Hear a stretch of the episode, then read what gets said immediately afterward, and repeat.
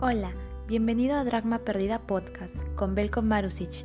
A continuación te presentamos la serie Reflexiones de Cuarentena. Toma nota y compártelo con tus amigos en redes sociales.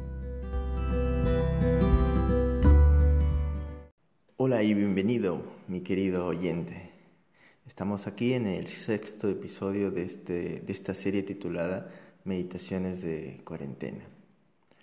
Bien, cada vez es caótico la circunstancia que vivimos con el coronavirus, pero no solamente es el virus, el contagio, esta cuarentena, sino también el temor ¿no? a esta enfermedad, lo que ya ha arrebatado la vida de cientos de miles de personas. Por un lado, la cuarentena ha dejado sin empleo a millones de personas que hoy por hoy literalmente están muriendo de hambre en sus hogares. Tal vez piensas que cualquier palabra que uno pueda decir son vacías ante, ante tal problema que enfrentamos y que lo que yo, te, yo pueda decirte hoy no va a llenar tu estómago vacío ni va a sanar tu cuerpo o el cuerpo de alguno de tus familiares. Sin embargo, déjame decirte que la palabra de Dios tiene poder y tiene el poder de cambiarlo todo, especialmente nuestra actitud frente a este tipo de circunstancias difíciles. Si quieres un cambio de perspectiva en tu vida y cómo has venido afrontando hasta el día de hoy el coronavirus, esta es tu meditación. Y si estás tomando nota, la meditación de hoy se titula El bucle. Todo tiene su tiempo. La palabra de hoy la podemos encontrar en el libro de Eclesiastés, en el capítulo 3, en los versículos del 1 al 15. Como todos sabemos, Eclesiastés es probablemente la obra de un, Salomón, de un Salomón envejecido y probablemente mucho más sabio, que ya había cometido errores en su vida y que trata ahora de explicar por qué la vida no tiene sentido sin Dios. Salomón llega a la conclusión de que la vida solo puede alcanzar un propósito si caminamos con Dios. Todo lo demás es vanidad y sin sentido. Y solo en este caso, pues seríamos iguales a insectos. Recuerda, la visión que tú tienes de la vida va a determinar el resultado. Así que a continuación quiero presentarte tres maneras de enfocar la vida que te ayudarán a cambiar la actitud con la que vas a enfrentar el coronavirus y cualquier situación que venga en el futuro. Enfoca tu vida hacia arriba. Y esto lo encontramos en Eclesiastés del 1 al 7. En Eclesiastés el capítulo 3, en los versículos del 1 al 7. Dios tiene un tiempo y un propósito para todo. Él promete hacer que todo funcione en su tiempo y para bien. En este capítulo, el rey Salomón ve a un Dios que tiene control del tiempo, del pasado, del futuro, de la vida de cada ser humano. Y él va a dar una lista de 28 tiempos en el calendario humano de procesos y ciclos que van a reflejar que para todo lo que se quiere en esta vida va a haber un momento. Y que de todas formas todo tiene un principio y todo tiene un final. Dios tiene control sobre este ciclo de la vida y la muerte. Él controla quién vive y quién muere. Él obra en nuestras vidas. Él, él sabe, nos ha pensado, Él nos conoce desde el vientre de nuestra madre y en su libro tiene escrito la cantidad de los días de que, que viviremos cada uno de nosotros. Así que Él obra en nuestras vidas desde nuestro nacimiento hasta nuestra muerte. Cuando tú enfocas tu vida en las cosas de arriba, vas a entender que tú puedes hacer muchas cosas en esta vida, puedes trabajar, estudiar, eh, ahorrar, puedes tener muchos, mucho conocimiento y alcanzar un cierto prestigio, pero finalmente todo va a depender de Dios. Todo lo que tú puedas cosechar, todo lo que tú puedas al final disfrutar en tu vida, depende única y exclusivamente de Dios. Así que cuando tú aprendes los principios de Dios y cooperas con ellos en vez de ir contra ellos como, como hace la mayoría de las personas, vas a poder empezar a, a, cosechar el verdadero éxito en tu vida. Eso lo vemos en el versículo 2, por ejemplo. Así que Dios también tiene control de las plagas y de enfermedades como el coronavirus. Ya lo hemos repetido hasta el cansancio en este podcast. Dios permite que algunos mueran mientras que otros son sanados. Hay un tiempo para matar y, hay un tiempo para dejar de matar, ¿no? un tiempo para ser sanado. Dios tiene control incluso de las circunstancias difíciles que nos toca vivir, los momentos tristes, los momentos felices. Dios controla estos que nosotros llamamos obstáculos, todas estas piedras en nuestro camino. El Señor tiene control de todo. También vivimos acá, como dice el versículo 5, que hay un tiempo para abrazarse y un tiempo para apartarse. Y creo que es profético. Hoy que hablamos de la cuarentena y del distanciamiento social, hay un momento para abrazarse y un tiempo para apartarse. Y quizás ahora vivimos un tiempo para apartarse y tenemos que estar confiados para confiados en el Señor para cuando llegue este momento de volvernos a abrazar y juntarnos con nuestros seres queridos. Dios tiene control sobre el duelo y la restauración y esto es algo muy delicado. Hay muchas personas que están perdiendo la vida. Así que Dios controla estos tiempos de restauración. En la antigüedad se solían rasgar las vestiduras como un símbolo de duelo. En muchas sociedades en África se cortan los dedos. Dios sabe que, el dolor es algo normal. Es más, Él espera que nosotros tengamos tristezas, pero no que lo tengamos como incrédulos, estas tristezas que duren para siempre, sino que llegado el momento debemos tomar la aguja y el hilo y empezar la reconstrucción de nuestra vida. La segunda manera de enfocar tu vida es enfocar tu vida hacia la eternidad de tu corazón. Y eso lo vemos en los versículos del 10 al 14. Salomón vio algo dentro de cada hombre que lo vinculaba con Dios. Y es que el Señor ha plantado en cada uno de nosotros la eternidad. Hay un espacio en nuestro corazón con forma de Dios que espera ansiosamente ser llenado, aunque a veces no nos damos cuenta. Siempre perseguimos cosas vanas, nos hemos dejado de, hemos dejado de ser criaturas de la eternidad para convertirnos en criaturas del tiempo.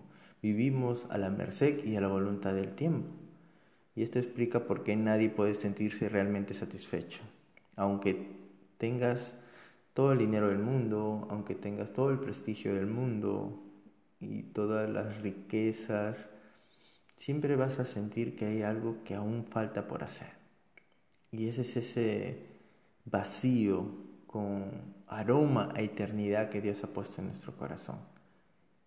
Este vacío únicamente va a poder ser llenado a plenitud por Dios. Lo vemos todo esto en los versículos del 10 al 14, pero también podemos ver en el versículo 10 que la vida del hombre es un regalo. Si aceptamos la vida como un regalo y le damos las gracias a Dios por ello, tendremos una mejor actitud hacia las cargas, hacia las pruebas, hacia el coronavirus, hacia tu esposo, tu esposa, tus hijos, hacia todo. Vas a tener una perspectiva diferente, una manera diferente y agradecida de ver las cosas. En cambio, si tú ves la vida como una carga, como un estorbo, como algo que, lamentablemente tienes que vivir porque ya estás acá en el juego, entonces nos perdemos los regalos que se nos presentan a diario, en tu día a día. En el versículo 11 vemos que hay una esperanza futura. La vida del hombre está vinculada a la eternidad, lo habíamos visto, ¿no? Pero esto se refiere a que en la mente del ser humano está la eternidad y Dios ha puesto en nosotros esa necesidad de buscarlo, de conocerlo. Y esto es algo que nos vincula al cielo.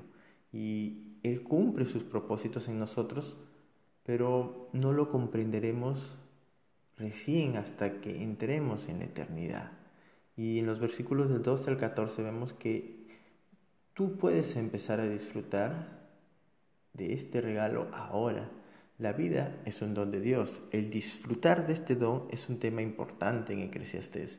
Cuando vives para Dios y empiezas a agradecer y a disfrutar lo que tú tienes, estás demostrando una actitud correcta para el Señor. Y eso es lo que ya he llamado muchas veces que el temor al Señor, el temor a Dios.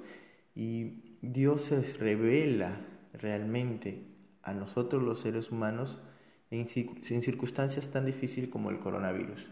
En estas circunstancias es donde más nosotros podemos ver el rostro de Dios, pero cuando nos concentramos en nuestro dolor, nos perdemos de vista las cosas más importantes, dejamos de lado a Dios y, este, y, estamos tan centrados en nosotros que no, que no lo podemos ver. Pero cuando tú te concentras a Dios y reconoces que Él está en control de todo y que, que tú solamente te corresponde someterte a Él, empieza a haber paz y tranquilidad en tu vida. Para finalizar, enfoca tu vida hacia el futuro y esto lo vemos en el versículo 15 de Eclesiastés 3. Los sucesos del presente ya ocurrieron en el pasado y lo que sucederá en el futuro ya ocurrió antes, porque Dios hace que las mismas cosas se repitan una y otra vez. Y este para mí es uno de mis versículos favoritos. Y me da bastante tranquilidad. Y recuerdo que el pasado pues no es el destino, ¿no? Es una advertencia de lo que podría ocurrir. Pero también me doy cuenta de que, el coronavirus y muchas otras plagas ya sucedieron en la antigüedad y probablemente seguirán, seguirán sucediendo. Y lo único que me corresponde hacer es seguir confiando en Dios y que esto pasará, esto terminará. Y lo importante es mantenernos firmes en el Señor Jesús. En Eclesiastés 3:15 Salomón nos va a recordar la seguridad que tenemos en Dios, en un Dios que está en control de todo, del bucle de la vida y de la muerte. El pasado parece repetirse una y otra vez. Como arqueólogo, yo doy fe, testimonio de que muchas cosas se repiten una y otra vez en, la vida de diferentes sociedades en todo el planeta. Constantemente voy a encontrar eh, patrones, voy a encontrar patrones en las vidas de muchas sociedades y que puedo relacionarlo con nuestro presente. En este versículo vamos a ver cómo Dios entra en la historia y hace lo que le place. Como les dije, este coronavirus es una de muchas pandemias que han sucedido a nivel mundial y las cifras del coronavirus son realmente moderadas cuando miramos hacia el pasado. Así que, aunque sea triste que las personas parezcamos que no hemos aprendido del pasado y que parece que se va a repetir la misma historia, como les dije, el pasado es una advertencia, no es el destino. Este bucle, este patrón, no es una prisión el propio Jesús irrumpió en la vida humana a través de un nacimiento milagroso, imposible para los seres humanos, y luego murió en la cruz y resucitó, conquistando así el bucle de la vida y de la muerte. Y bueno, ya la historia lo conocemos. Debido a que Jesús rompió con este ciclo vicioso, hoy tú puedes formar parte de la nueva creación que supera el tiempo y a la muerte. Recuerda que como creyente vivimos por promesas y no por explicaciones. Así que Dios no tiene la obligación de darles, darnos explicaciones de por qué, del por qué cosas como el coronavirus suceden, de por qué las cosas pasan como pasan, o por qué estos ciclos de la vida del hombre se repiten una y otra vez. No nos corresponde pedir explicaciones nos debe bastar, como siempre repito, saber que Dios tiene los hilos de todo lo que pasa, de que Dios nos ama y que Dios se encargará del coronavirus de la manera como Él crea que es la más adecuada. Así que mientras tengas fe, tienes un futuro, mi querido oyente. No tener fe a cualquier cosa, sino tener fe en Dios. Nosotros no podemos explicar el porqué de estas circunstancias, pero debemos experimentarlas. Ya sea que soportemos o que disfrutemos lo que pase, Salomón nos llama a aceptar la vida tal cual es, un regalo que debemos disfrutar día a día y debemos estar satisfechos no con nosotros mismos, sino con lo que Dios nos da o nos hace pasar en esta vida, sin importar lo que sea. Recuerda, como dice el subtítulo de, del episodio de hoy, todo tiene su tiempo. El tiempo del coronavirus pasará y volveremos a estar juntos y podemos sonreír y abrazarnos nuevamente. Que Dios los bendiga. Gracias a todos ustedes que se toman el tiempo de escuchar este podcast que se hace con todo el amor para ustedes. Muchas gracias. Dios los bendiga.